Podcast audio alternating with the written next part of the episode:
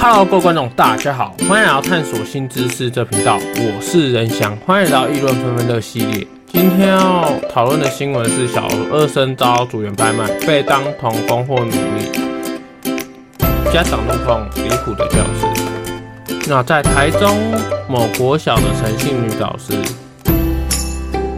被指控未经家长同意带学生去理发，那没有依表授课。并霸凌体罚学生，设立特别座，坚持不开亲师座谈会，且将学生视为童工。表现好的就放薪水，表现不好就是奴役。种种行径就是在今年的八月被家长联合投诉到学校的教育局，但校方未依法启动调查。今天有三位家长在人本基金会的台中办公室，跟市议员张家安。的人陪同下，向相关单位投诉，要求不适任教师离开校园。那以台中的教育局表示，召开教评会，导师调离现职。教育部表示，学校今召开教师会议，决议受理案件，并托请教育局专访委员调查。教育局在收到申请后，进行后续的事宜。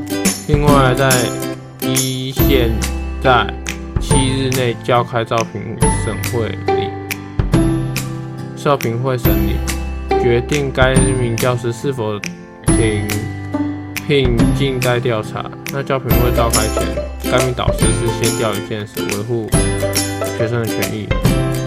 教育部是说，曾经在九月九号有收到家长的信箱澄清。他教育不教学不力的情形，那没有受到体罚。在十一月十五、十一月五号，有家长再澄清一次，那家长为依系统要求做确认的回复，但教育部接到后，又请学校启动调查。那一教育部的说法是，家长投诉反映。未依课表安排学生的作息，那午休时间超过正常的午休时间，午餐时间播放影片上课，没有开班亲会及没有经过家长同意带学生去爱心理发站剪头发问题。那也没有提到该导师设立特别座，甚至把学生当童工的情形。那人本基金会的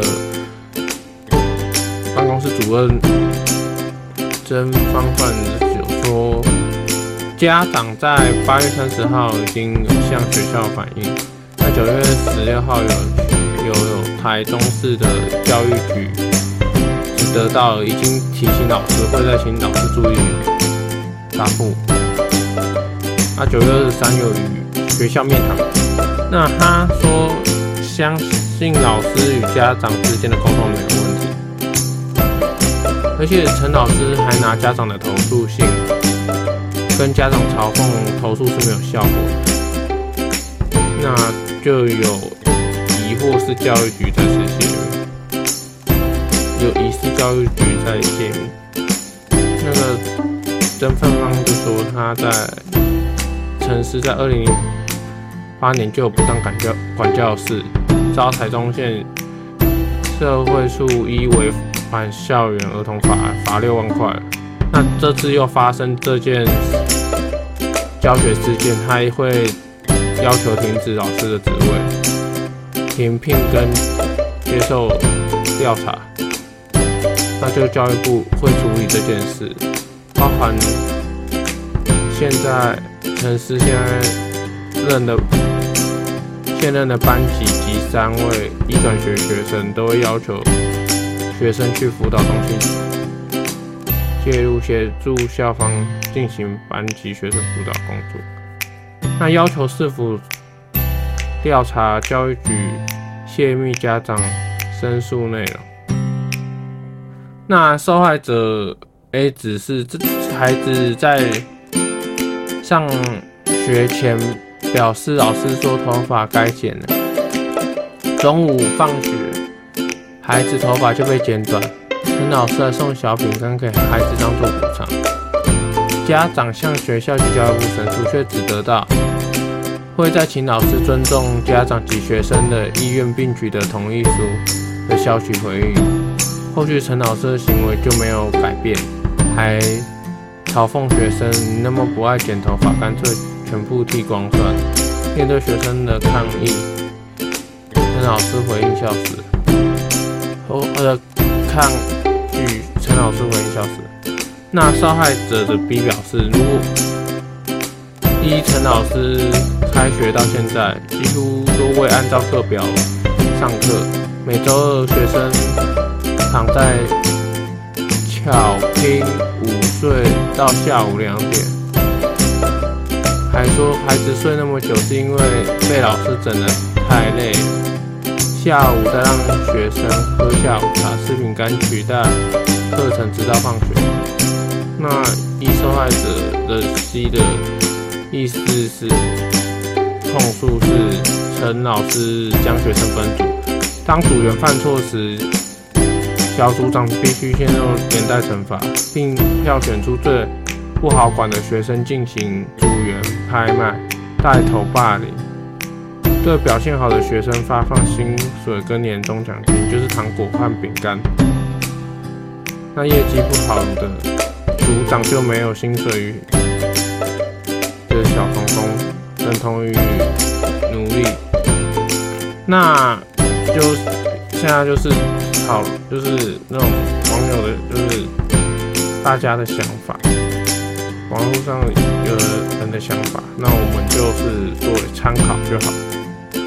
有觉得是社会上毒瘤增多，老师增多，然后混混混账老师太多，要汰除，要剔除。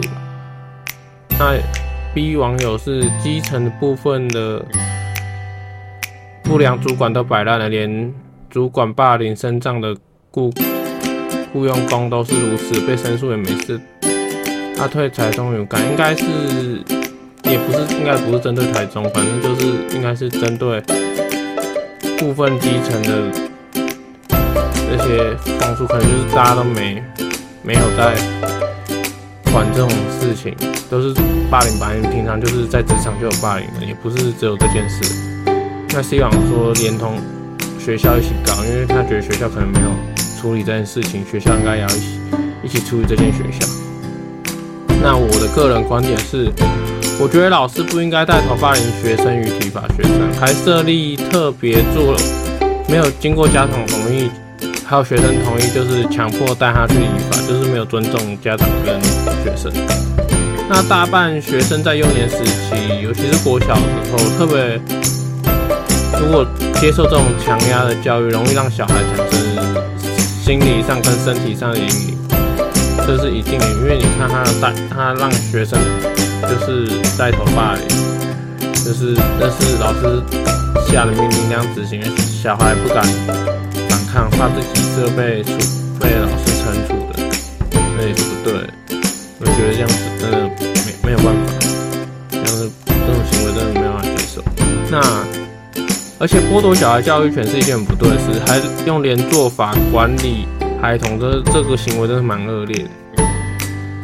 那怎么会上课表现好用糖果饼干为奖励，表现差就没有奖励？把学生当成员工管理根本不对。你从小就用这种奇怪方式管管理，他又不是你的员工，这样也也不对。他就是一般的学生，应该就是好好学习。就就是在学校玩乐的时光，就是下课玩乐啊，上课学习这样。那小孩应该在学习中享受童年，而不是认的老师应不应该让他继续教学，用他的职权来霸凌无法反抗的所有学生。而且这种老师不是人，也不是一天两天的事，教育部应该用定期到校抽查。老师教学行为就是长时间这样做，那有那种汰旧换新的方式，把所有不适任的教学老师换掉。因为现在老师，台湾老师应该是考老师的应该是不缺，就是老师是很多的，那就可以把它换掉，让真的想要教学学生有用想用心教学的人来教导这些学生，那这样才会越来越好嘛。老师那个学校教育才会越来越好，这件事其实是可以做的。那希望，我觉得是希望学校教育不当会。较少积极处理学生的问题，让学生养成做事情遇到问题要立即处理的习惯。那遇到委屈是能给予求救信号并解决，应该让学生觉得学校是可以帮你积极处理问题的地方，或是教你怎么处理事情的地方，而不是让你连求救或是学习处理问题的能力都没有。那。老师做错事，那学生也要接受老师的错误。那未来就是出社会会变成冷漠人，因为每个人都想要只想要顾自己。那教育是个可以改善人品的做事方法的地方。希望师长可以以身作则，就是做这件事。那学校忽视学生求救，学校主管机关不能不应该怠慢。处理学生所发出来的求救，所以才会上新闻嘛。如果他一开始学校如果没有忽视这件事，那应该就不会上新闻。上新闻是处理不了，大家才忍不住才会去投诉。那把这件事情放在新闻上，让大家就是利用网络的力量去解决这件事，其实这是也是一件很奇怪的事。应该就正常来说，在学校就要把它处理掉。学校校长或那些主管，就是他那个老师的的主管就要把它处理掉，而不是让他事情蔓延到学生还要忍受那么久的施压，那些学生应该也受不了。那我的观点就到这边结束。如果喜欢议论纷纷的系列，可以订阅探索新知识这频道。我是任翔，那要搜寻我的频道，可以在说明栏看。到我的关键字，那如果喜欢可以直接在播放平台，就是给我按五颗星，表示对我的支持。那如果愿意赞助，也可以赞助。那我是仁翔，我们下次见，感谢大家收听，我们下次见，拜拜。